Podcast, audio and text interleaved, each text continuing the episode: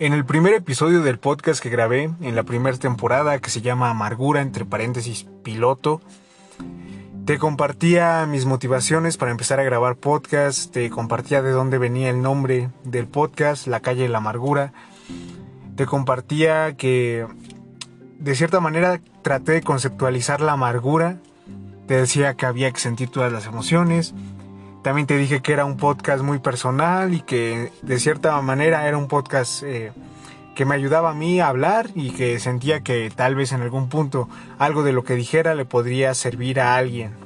O no, simplemente no. Eh, muchas de esas cosas las sigo pensando, algunas otras no. Eh, es momento de replantearme bien el podcast, los objetivos, las inspiraciones, las motivaciones por las que lo hago. Y considero que este episodio es fundamental antes de terminar la segunda temporada. Ya después vendrá la tercera. Y en la tercera, bueno, probablemente el podcast cambie de nombre un poquito. También voy a cambiar la, la imagen del podcast. No sé, a ver qué pasa. Pero lo que... Lo que hoy yo te quiero compartir sin tratar de alargarme mucho, porque finalmente no, no... Traté de organizar las ideas de tal manera que fueran bastante entendibles, pero al final ni lo, ni lo logré y creo que solo me hice más bolas. Entonces por eso que quiero compartir este, esta idea como la tengo. En un principio te eché el cuento y te dije que tenía una maestra que me decía siempre, andas por la calle de la amargura. Eh, y, y sí, sí llegué a andar por la calle de la amargura. También, eh, bueno, eh, descubrí que la amargura no necesariamente es un sentimiento malo, ni ningún sentimiento es que sea malo. Y de hecho he estado trabajando mucho con mis emociones y sentimientos porque a veces me cuesta trabajo expresarlos de manera correcta. Y en ese aspecto ando por la calle de la amargura. Entonces, de eso empezó, ¿no? Como de este podcast de cierta manera voy a compartir ideas, reflexiones propias para que la gente no ande por la calle de la amargura. Y luego me puse a pensar, pero ¿qué en sí, qué es la calle de la amargura?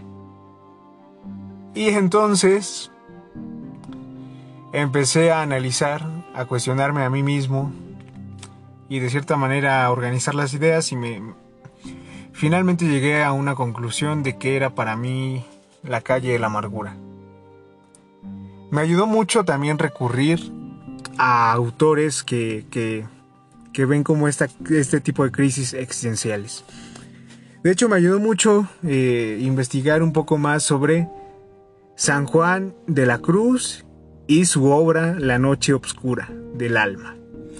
Eh, eso me, me ayudó mucho. De hecho, Espero que para la tercera temporada te pueda hablar más acerca de ese tema y de esa obra, ya que aunque solo investigué de manera superficial, me pareció bastante interesante. San Juan de la Cruz llega a un punto en el que dice que la noche oscura del alma es como ese punto en el que tocas fondo. No lo dice así, o sea, yo lo estoy diciendo a mi manera, no es una idea general. Pero sí, es ese punto en el que tocas fondo. En el que estás en tu peor momento, en una situación muy difícil de la que no encuentras salida. Y que parece que estás solo, que no sientes a nadie. San Juan de la Cruz dice que ni siquiera sientes a Dios. Que vives en una total obscuridad. Por eso la noche oscura del alma.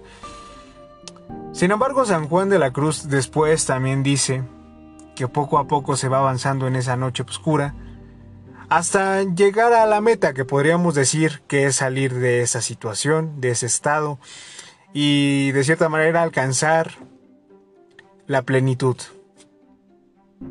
La plenitud en Dios, porque así lo dice el autor de cierta forma hay otra, otras personas que, que, y otros autores tal, tal vez de otras ideologías, ideologías que no sean cristianas, que dirán, bueno, es que entonces no sé, para ellos a lo mejor no, no buscan alcanzar ese estado de satisfacción y de plenitud con Dios, a lo mejor ellos lo llaman alcanzar la iluminación. Bueno, como sea. El punto es que eso me hizo bastante sentido. y me di cuenta que yo había yo adoptado tanto esta parte de decir eh, la calle de la amargura, que para mí andar por la calle de la amargura es literal cuando andas valiendo madre en algo. Cuando estás en una crisis, cuando estás en cuando llegas a tocar fondo. Y cuando en esa situación parece que no encuentras salida, parece que siempre te vas a quedar ahí. De eso igual ya te he hablado en otros episodios. Sin embargo, creo que vale la pena eh, volverlo a decir. Entonces, guiándome con esta misma analogía, yo me imaginaba, en esta situación en la que parece que no tiene salida, me imaginaba caminando en una calle, en la calle de la amargura, caminando por una calle.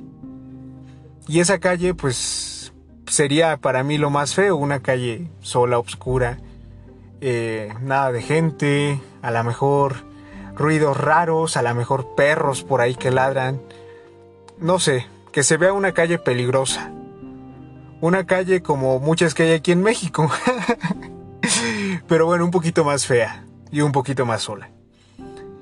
Y entonces vamos caminando por ahí, en la calle de la amargura. Y muchas veces, incluso hasta nos acostumbramos a andar, a andar caminando por esa calle.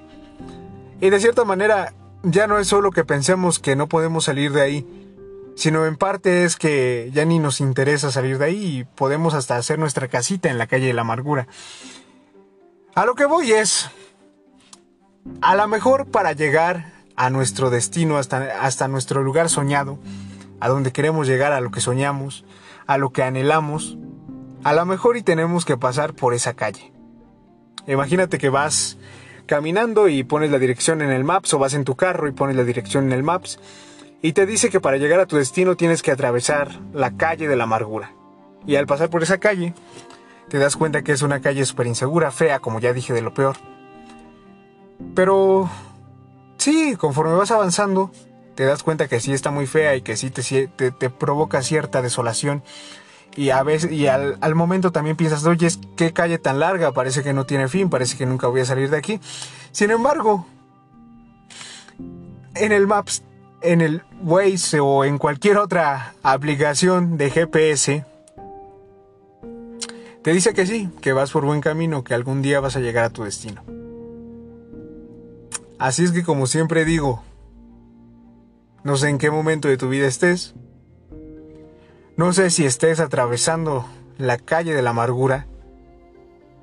No sé si a lo mejor ya la atravesaste y ahorita estás en un momento bueno. Bueno, tal vez después vendrá otra calle de la amargura, otra prueba que superar, otro reto, algo más. Y sin duda lo vas a tener que atravesar.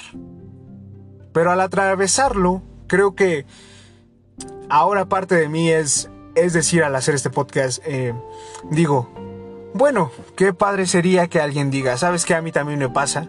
Yo también vivo situaciones difíciles. Todos vivimos situaciones difíciles, todos a veces andamos valiendo madre, andamos por la calle de la amargura. Así que no te preocupes, no estás solo, muchas personas lo vivimos. Y sí, sí hay un destino final. Y sí, sí vas a cruzarlo. A lo mejor te cuesta más trabajo, a lo mejor te pierdes un rato, pero sin duda vas a llegar a tu destino. ¿O no? Al menos que así lo decidas. A lo mejor decides quedarte ahí en ese punto. No lo sé. Como siempre en esta segunda temporada, bueno, tampoco logré serlo bastante claro. Pero espero logres rescatar algunas ideas, algunas de estas ideas te sirvan, te den un poquito de luz. Si sientes también que estas ideas no te sirven, bueno, deséchalas, no te las quedes. Por eso eres una persona racional. Y por eso es que a veces sabes que andas valiendo madre, andas por la calle de la amargura o hay veces que no. En fin, gracias por escucharme. Está muy cerca el final de temporada. Hasta luego.